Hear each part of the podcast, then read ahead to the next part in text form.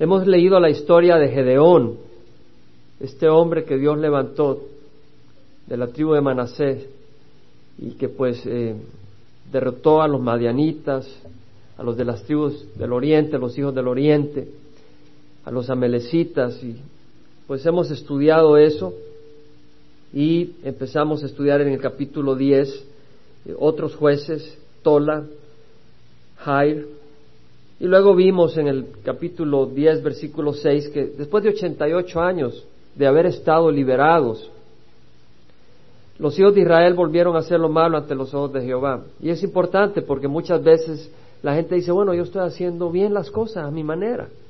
La cuestión es, lo que tú haces está bien ante los ojos de Dios. Muchas personas llevan a cabo su vida religiosa y hacen lo que le parece bien ante su propio entendimiento religioso. Pero la pregunta es, ¿estás actuando bien ante los ojos de Dios? No ante los ojos de la organización, no ante los ojos de los pastores o los sacerdotes, es ante los ojos de Dios. Y eso es básico. Vemos que estos, este, este pueblo volvió a hacer lo malo ante los ojos de Dios y sirvieron a muchos dioses, a los dioses de Aram, de Sidón, de Moab, Amón, los filisteos. En otras palabras, eran un pueblo muy religioso, sirviendo a muchos dioses pero habían abandonado a, Jehová. Sus corazones se volcaron a, adorar otros dioses. Y, y, notemos que fue después de 88 años que pasó esto. Y a mí me hace reflexionar que nosotros como padres tenemos que hacerle ver a nuestros hijos de dónde venimos y darles advertencia. Porque a veces nuestros hijos nacen en un hogar cristiano, pero no entienden lo que es el mundo en la oscuridad y es importante recordarles, hacerles entender que la oscuridad es tremenda, el darle la espalda a Dios es tremendo. Dios los entregó en manos de estos dioses que los afligieron, los quebrantaron y ellos buscaron a Jehová. Ellos reconocieron la causa de su condición, tenían un arrepentimiento genuino. Dios se compadeció ante su dolor y él actuó a favor de ellos. Eso es lo que vemos acá en el capítulo 11 capítulo 11, versículo 1 dice que Jefté, Galaadita, es decir, de la región de Galaad, y esta región en el sur pertenecía a la tribu de Gad y al norte era la tribu de Manasé. Entonces vemos que eh, la Jefté Galadita era un guerrero valiente, hijo de una ramera, y Galaad era el padre de Jefté, o sea, había un hombre que se llamaba Galad, y era el padre de Jefté. Y la mujer de Galad le dio hijos, y cuando los hijos de su mujer crecieron, echaron fuera a Jefté y le dijeron, no tendrás heredad en la casa de nuestro padre, porque eres hijo de otra mujer, eres hijo de una ramera. Jefté huyó de sus hermanos y habitó en la tierra de Tob, y hombres indignos se juntaron con Jefté y salían con él. El nombre Jefté en hebreo es Yiftach, y Yiftach quiere decir él abrirá, y viene de la palabra patach, que quiere decir abrir ampliamente, aflojar, soltar. En otras palabras, Dios sabía quién era este hombre antes de que naciera y en su providencia, en su soberanía, este hombre recibió el nombre de que Él soltará al pueblo de Israel del yugo de los opresores. Él los liberará, liberará, los libertará. Dios está en control, Dios sabe todo. Ahora, notemos de que los hermanos de Jefté le dijeron, tú vete, tú no tienes herencia con nosotros porque tú eres hijo de una ramera. Ahora, ¿qué culpa tenía Jefté de que su padre Galaad se hubiera juntado con una ramera y que fuera hijo de una ramera? Pero vemos acá que sus hermanos lo rechazaron por ser hijo de una ramera. Y yo creo que eso pasa hoy en día.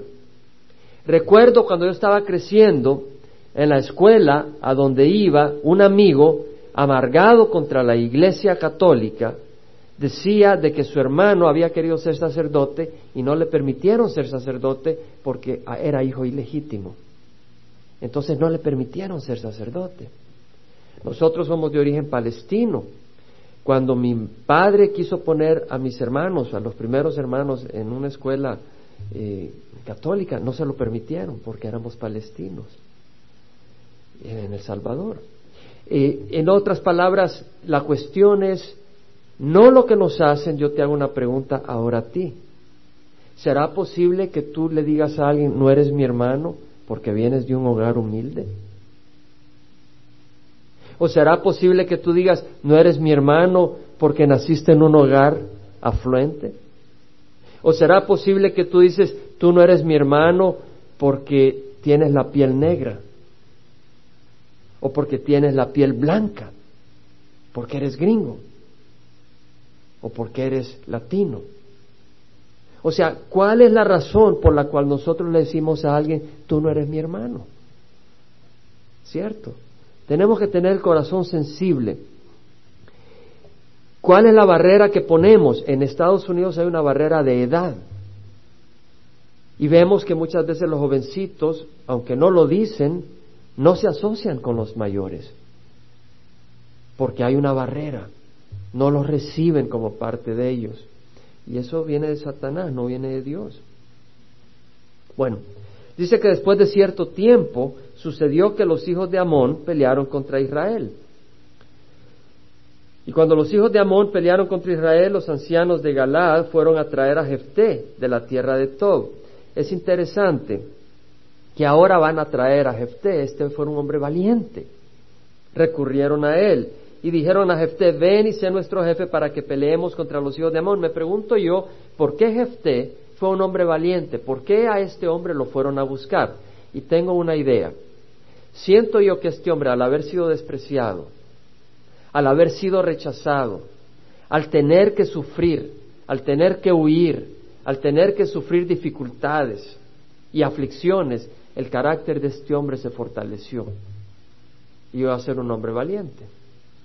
¿Verdad que en las cunas cómodas, si tú agarras a un niño y lo malcrías con tanta cosa dulces, todo lo que pides le das, ese niño no va a poder ser mucho cuando crezca. Pero si tú lo disciplinas, ese niño tiene más esperanza de poder ser alguien, de poder ser de utilidad.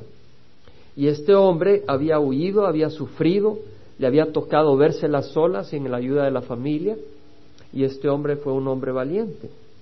Jefté dijo a los ancianos de Galad, no me odiaste y me echaste de la casa de mi padre, ¿por qué pues habéis venido a mí ahora cuando estás en apuros? Los ancianos de Galad dijeron a Jefté, por esta causa hemos vuelto a ti, para que vengas con nosotros y pelees contra los hijos de Amor. En otras palabras, no es porque nos parece guapo por lo que sea, sino porque necesitamos que alguien nos saque de este problema. Y seas jefe sobre todos los habitantes de Galad. Y Jefté dijo a los ancianos de Galad, si me hacéis volver para pelear contra los hijos de Amón, y Jehová me lo entrega, seré yo vuestro jefe. Vemos que Jefté dice, si Jehová me lo entrega. Es decir, Jefté entendía que si él iba a ser cabeza, él no podía llevarlos al triunfo, era Jehová quien tenía que darles la victoria. Este hombre no había crecido con sus hermanos, este hombre había ido al exilio, pero había entendido que Jehová es el único que da la victoria. Tenía esta ecuación bien resuelta en su mente. Los ancianos de Galad dijeron a Jefté, Jehová es testigo entre nosotros, ciertamente haremos como has dicho. Y Jefté fue con los ancianos de Galad, y el pueblo le hizo cabeza y jefe sobre ellos. Y Jefté habló todas sus palabras delante de Jehová en Mizpa. Bueno, vamos a continuar porque sí quiero terminar hasta el versículo 28 con el favor del Señor. Y envió Jefté mensajeros al rey de los hijos de Amón. Es decir, Jefté dijo, ok, yo voy a dirigirlos, yo voy a encabezar este ejército para pelear contra los hijos de Amón y tener la victoria.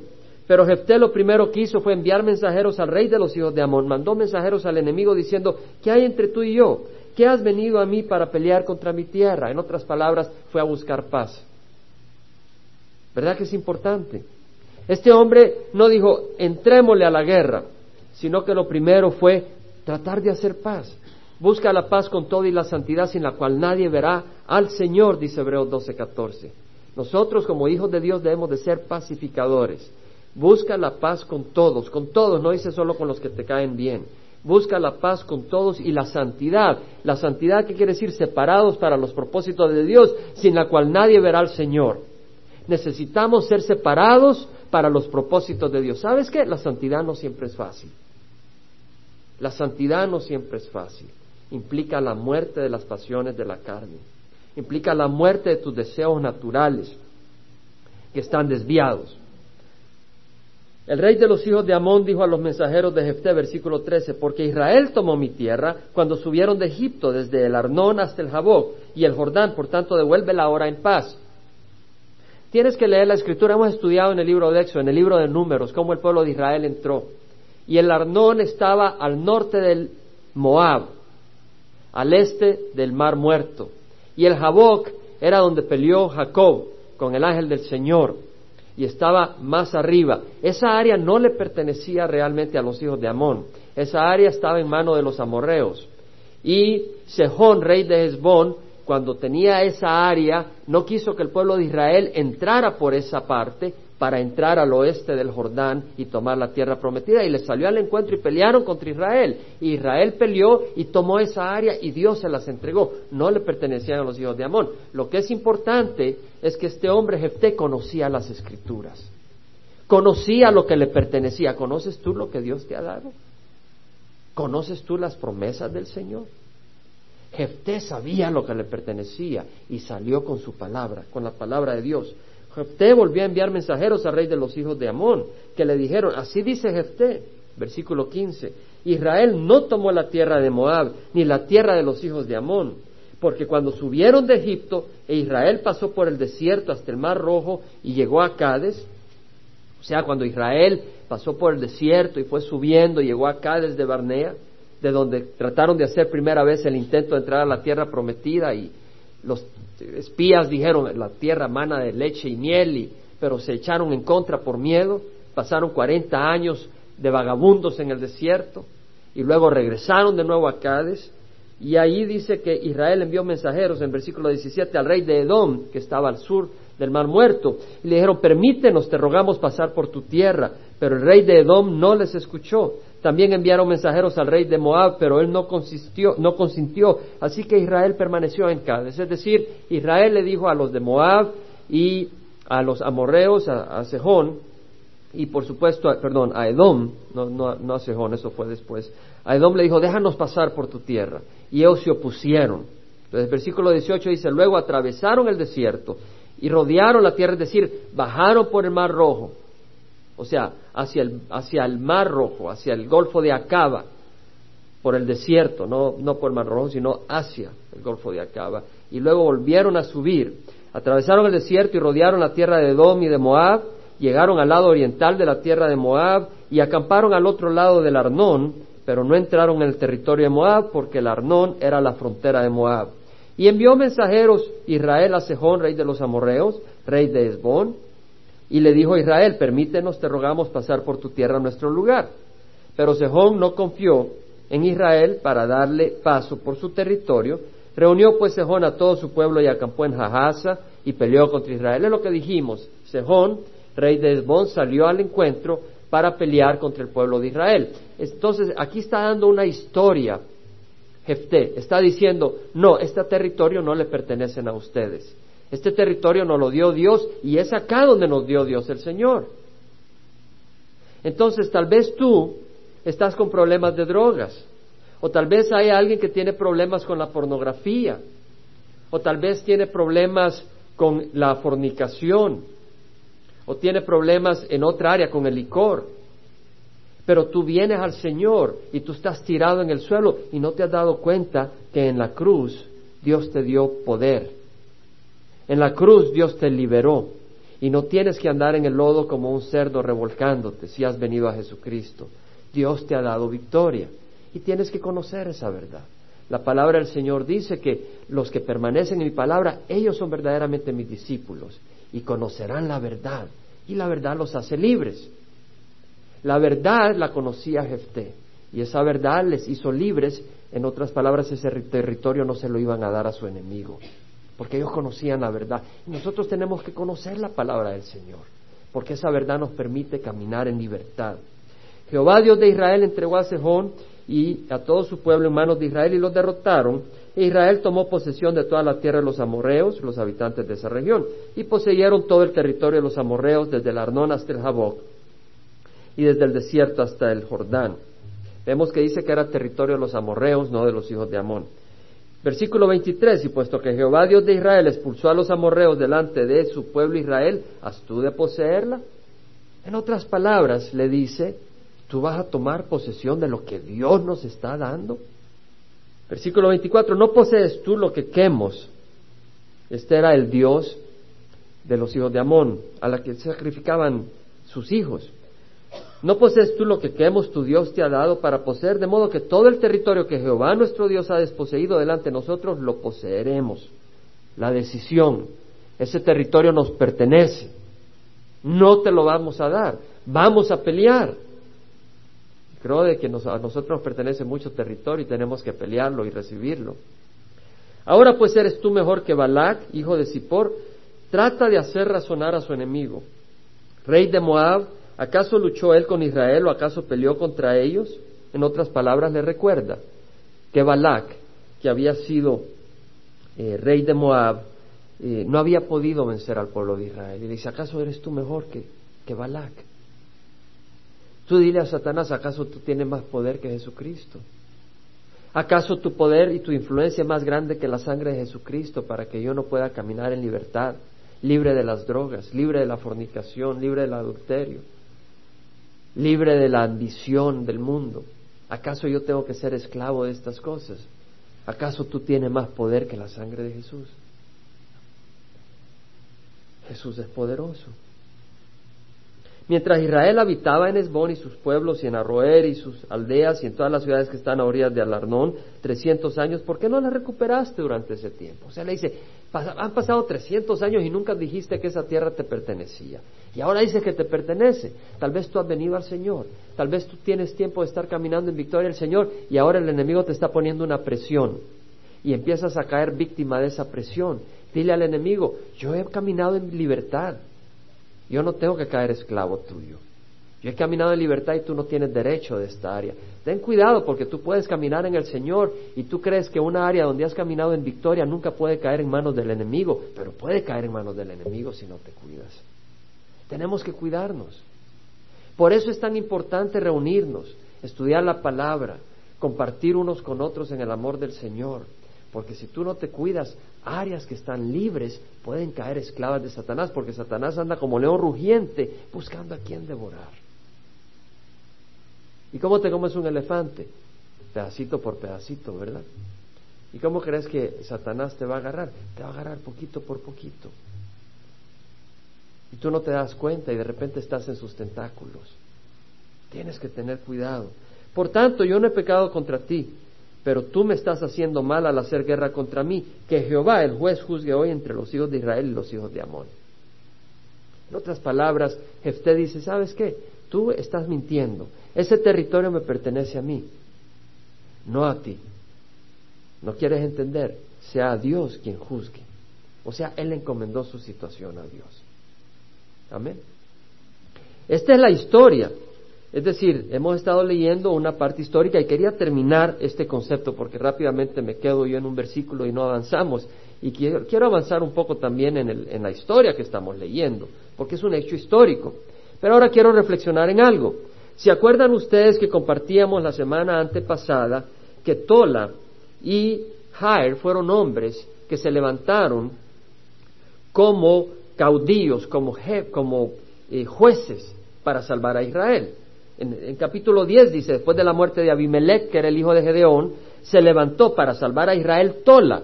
Es decir, él no esperó que, que Dios lo comisionara como Dios comisionó a Gedeón.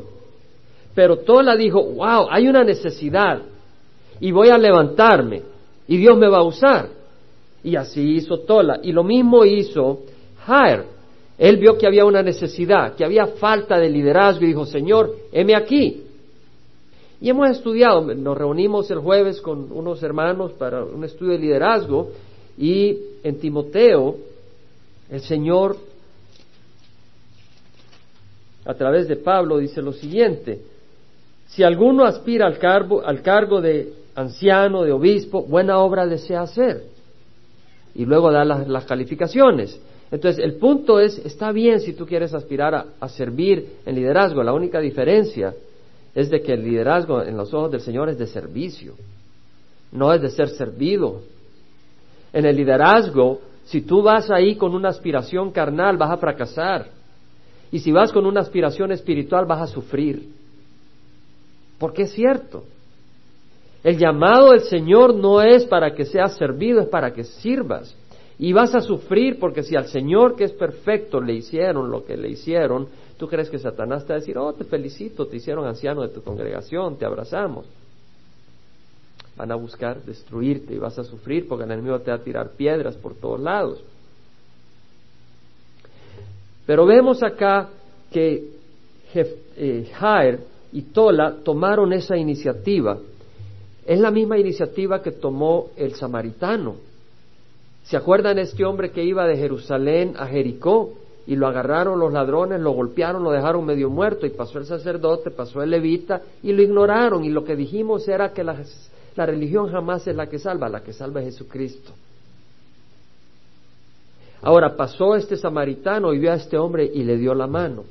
Él no dijo vamos a llamar un comité. Él dijo hay una necesidad, yo estoy acá y voy a poner mi mano. Y esa es la iniciativa que vemos que tienen estos hombres. Y esta fue la iniciativa que tuvo la gente de Galad. Dijeron, vamos a levantarnos contra los hijos de Amón. Y luego se le propuso a Jefté que él los guiara y Jefté dijo, adelante. Vemos hombres que tomaron iniciativa. Entonces yo quiero invitarles, hermanos de la congregación, a que tomemos iniciativa. A que seamos, no esperes a que tengas una revelación maravillosa de luces brillantes en tu cuarto para decir voy a servir al Señor. ¿Verdad? Yo le invito a que seamos hombres y mujeres de iniciativa. Ahora, la invitación que le quiero hacer va muy, muy de acuerdo a lo que cantaron las hermanas. Porque tú sabes que es muy fácil tomar la iniciativa y decir, vamos a hacer un desfile y vamos a ir con grandes pancartas, somos cristianos, tiemble Satanás. Pero esas no son las armas que Dios quiere que usemos.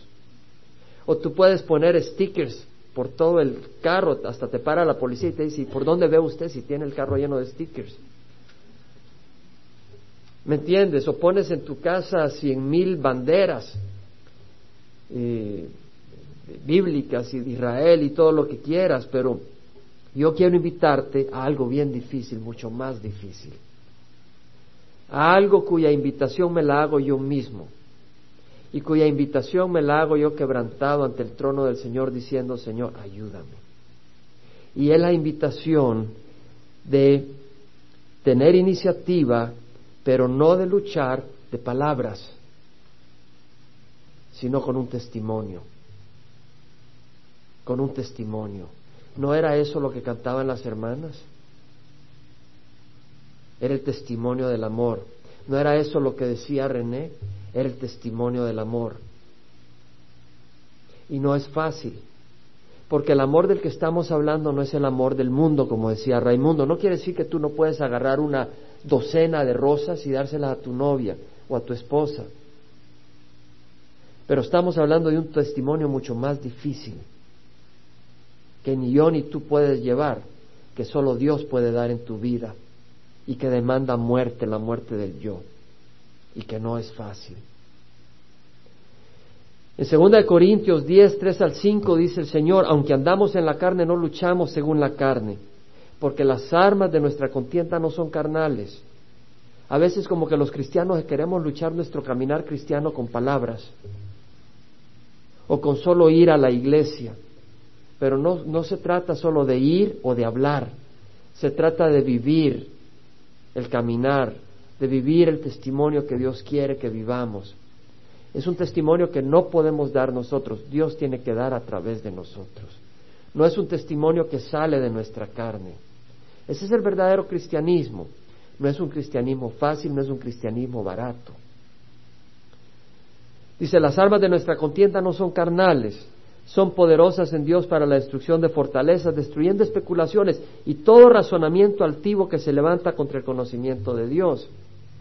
Es decir, si alguien dice, bueno, eres cristiano, exígele a tu jefe el triple de salario para que camines como un hijo del rey. Y el Señor te dice que seas humilde. Entonces tú eh, destruyes ese razonamiento altivo que se levanta contra el conocimiento de Dios usando la palabra. Y poniendo todo pensamiento en cautiverio a la obediencia de Cristo. Es decir, todo pensamiento nuestro lo tenemos que hacer cautivo, siervo de Jesucristo. todo pensamiento, todo pensamiento. Es decir, todo pensamiento que tú pienses, examina si realmente es siervo de Dios o es siervo de tu carne. Examina. Tal vez tú tienes ira contra alguien. Examina si es ira divina, es decir, santa, o, o si realmente es tu carne, tu ambición, o porque te han ofendido, que tú estás saltando con el puño. Es decir, examina tu pensamiento, tu actitud, si realmente es una sierva de Cristo o si es sierva de tu carne. En, en 1 Timoteo dice Pablo, no permita, 4.12, no permitas que nadie menosprecie tu juventud. Antes sé ejemplo de los creyentes en palabra. Es decir, tenemos que ser ejemplo en palabra. Es decir, que no salgan de nuestra boca palabras sucias.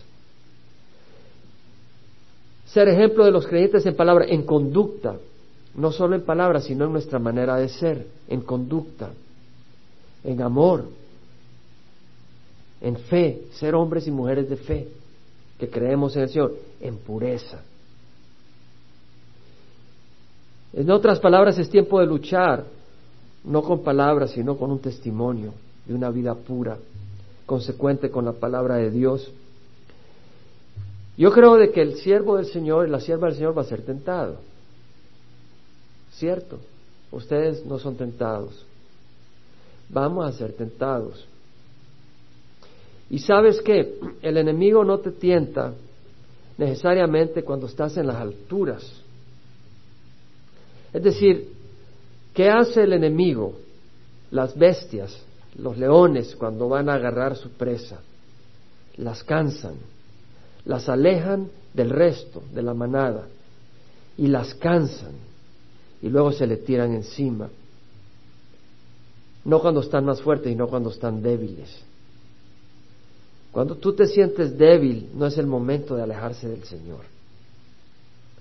Cuando tú te sientes cansado, cuando tú te sientes golpeado, es el momento de gritar más y decir, Señor, ayúdame porque es en ese momento que más tentaciones te va a mandar el enemigo para destruirte.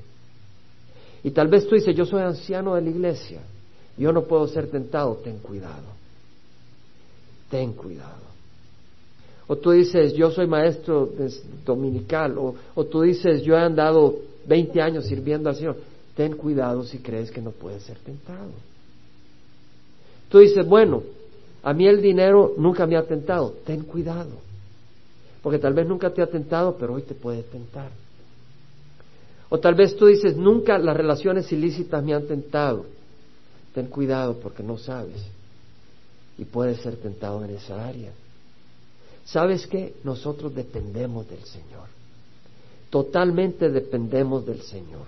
Yo quisiera que me acompañaras a Santiago, capítulo 1, versículo 2 porque tiene enseñanza para nosotros sobre la tentación. No hablamos mucho de la tentación, pero quiero hablar un poco de la tentación hoy. En Génesis 3.7 el Señor le dice a Caín, el pecado yace a la puerta y te codicia, pero tú debes dominarlo. El pecado te codicia. Hay una tentación que busca destruirte. En Santiago 1.12 dice, bienaventurado el hombre que persevera bajo la prueba, porque una vez ha sido aprobado recibirá la corona de vida que el Señor ha prometido a los que le aman. Es decir, en tu vida vas a ser probado. De hecho, estamos pasando una prueba. Cada uno de nosotros está bajo prueba. Y el Señor dice, bienaventurado el hombre que persevera bajo la prueba. Se trata de perseverar. Sabes que perseverar no quiere decir, ok, yo no me voy a ir con otra mujer, yo no voy a robar, no estás perseverando todavía. Eso no quiere decir perseverar. Porque si tú no le estás entregando todo tu corazón al Señor, tú no estás perseverando. El Señor a la iglesia de Éfeso le dijo, tú tienes muchas obras, pero tengo esto contra ti, has dejado tu primer amor. Arrepiéntete si no quitaré el candelabro, el candelabro, la luz de tu presencia. Entonces tenemos que perseverar en el primer amor. Tenemos que perseverar en ese amor. Tenemos que perseverar en el amor del Señor, amando al Señor y en el amor del Señor. Y para eso se requiere dedicación, para eso se requiere iniciativa. Es decir, vamos a ir a donde se está estudiando la palabra. No seas cristiano dominical. Sé cristiano siete días a la semana, 24 horas al día. Y para ello haz lo que necesites hacer. Yo si pudiera pasar a más tiempo yendo a alimentarme de la palabra del Señor. Pero me, alimento, yo me alimento diariamente. No para ser, bueno, sí, para mantenerme santo, o sea, para mantenerme separado. La santidad viene, la justificación viene por la sangre de Cristo, pero tú puedes desviarte. Y para no desviarme busco leer la palabra del Señor. Entonces tenemos que perseverar. Ahora dice, bienaventurado el hombre que persevera bajo la prueba, porque una vez ha sido aprobado, recibirá la corona de vida. Ahora, tú dices, ok, yo estoy siendo probado, estoy siendo tentado, Dios me está tentando. Y dices, si Dios me está tentando, me revelo. Pero Dios no, Él sabe todo. Él sabe que el mal es distorsión, Él sabe que el pecado es, podredumbre, es corrupción. Entonces a Dios no le tienta el mal. Dios no, Dios no es tentado por el mal, Él es santo, Él es sano, Él es puro. A Él no le tienta porque Él sabe la putrefacción, Él sabe el mal olor que está detrás de todo eso. Entonces Él dice, Él no puede ser tentado por el mal y Él mismo no tienta a nadie. Quiere decir que tú pasarás por pruebas, pero Dios no es el que te tienta. Ahora nos explica cómo viene la tentación. Y dice, cada uno es tentado cuando es llevado y seducido por su propia pasión. ¿Qué nos está enseñando ahí? Hay una naturaleza carnal en nosotros. ¿Quién tiene una naturaleza carnal en su, en su vida? Yo no digo que camines en la carne, pero que hay una naturaleza carnal. Hay una naturaleza carnal que hay que crucificar. Tú tienes la opción cada día, decidir a quién vas a servir. Existe una naturaleza carnal. Ahora dice, cada uno es tentado cuando es llevado y seducido por su propia pasión. Es decir, esa naturaleza carnal puede decir, René, un paso más en este deseo. Raimundo, un paso más en este deseo. Jaime, un paso más en este deseo carnal. Osvaldo, un paso más en este deseo carnal. Ahí está la naturaleza carnal. Ahora, para que alguien te lleve quiere decir que tú te dejas encaminar por esa persona. Quiere decir que tú vas caminando con esa persona. Y aquí lo que está diciendo es que cuando tu pasión, tu naturaleza carnal, te dice, aquí quiero actuar, y tú en vez de decir, fuera, en vez de abrazar la palabra del Señor, en vez de correr a la iglesia para estudiar la palabra, en vez de correr a la reunión de oración, tú sigues caminando con ese pensamiento, con esa sensación, te estás dejando llevar te estás dejando seducir. Amén. Dice que cada uno es tentado cuando es llevado y seducido por su propia pasión. Entonces tú empiezas a dejarte seducir. Después, cuando la pasión ha concebido, da luz al pecado, es decir, tú te dejas seducir y dices, hombre, vamos a hacer esto. Te vas a apartar con fulano o con fulana y te vas a visitar en algún lugar con un propósito o vas a tomar este trabajo porque estás codiciando y tomas la acción. Y luego dice, y cuando el pecado es consumado engendra la muerte. Estás separado de Dios. Tú te dejas guiar, entonces la tentación es cuando tú te dejas llevar por la pasión. Y cuando te dejas llevar por la pasión, tú concibes el pecado. Y cuando tú llevas a cabo el pecado, tú engendras la muerte. Hay una separación espiritual. Y el Señor nos advierte, amados hermanos míos, no os engañéis. Toda buena dádiva y todo don perfecto viene de lo alto. Es importante entender cuando somos tentados que usemos nuestra cabeza. No descanses en tus sentimientos, pero huye de la tentación. Huye. No sea muy tarde. Toda buena dádiva y todo don perfecto viene de lo alto, es decir, lo que es bueno viene de Dios. Y si no viene de Dios, eso no es bueno. Si eso no viene de Dios, eso no es bueno. Y tú puedes usar el conocimiento espiritual para decir no. Con el cual no hay cambio ni sombra de variación. Dios es fiel. En el ejercicio de su voluntad, Él nos hizo nacer por la palabra de verdad para que fuéramos la primicia de sus criaturas. Es la verdad la que nos da ese nacimiento, la palabra verdad. Vete a primera de Pedro rápidamente, capítulo 1, versículo 13. Dice, por tanto, ceñid vuestro entendimiento para la acción, es decir, vamos a entrar en batalla como Jefté. ¿Cierto? Vamos a ceñir nuestro entendimiento. El que ciñe su entendimiento, el que ceñía su ropa es el que se subía su, su, ropa, esa como vestido que usaba en el Antiguo Testamento, y se la amarraba en el cincho para poder correr y no tropezarse. Y dice, ceñid vuestro entendimiento, es decir, ceñid vuestra mente para la acción, sed sobrios en espíritu, poned vuestra esperanza completamente en la gracia que se os traerá en la revelación de Cristo. Como hijos obedientes, no os conforméis a los deseos que antes tenías en vuestra ignorancia. Huye de los deseos carnales, sino que aquel como os llamó es santo, así también sed vosotros santos en toda vuestra manera de vivir. Dice toda vuestra manera de vivir, porque escrito está, sed santos porque yo soy santo. Capítulo 2, versículo 1, por tanto, desechando toda malicia y todo engaño e hipocresía, envidias y toda difamación, desead como niños recién nacidos la leche pura de la palabra, para que por ella crezcáis para salvación. Necesitamos buscar la palabra del Señor. Capítulo 2, versículo 11. Amados, os ruego como extranjeros y peregrinos que os abstengáis de las pasiones carnales que combaten contra el alma mantener entre los gentiles una conducta irreprochable. Yo me doy cuenta que muchas veces los que se llaman cristianos tienen una conducta reprochable. Son los últimos en pagar, son los que trabajan peor en sus empleos. No debería de ser así. Yo recuerdo en El Salvador, yo no conocía el Evangelio, pero recuerdo, estoy hablando de los sesenta, las personas que tú querías emplear eran evangélicos en los años 60. Y yo recuerdo claramente que a la gente que tú querías emplear eran a los evangélicos porque tenían una integridad tremenda, una gran integridad. Yo no sé si ahora es el mismo caso. Entonces tenemos que mantener una conducta que honre al Señor.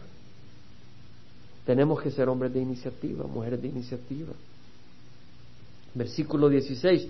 Andad como libres, pero no uséis la libertad como pretexto para la maldad, sino empleadla como siervos de Dios.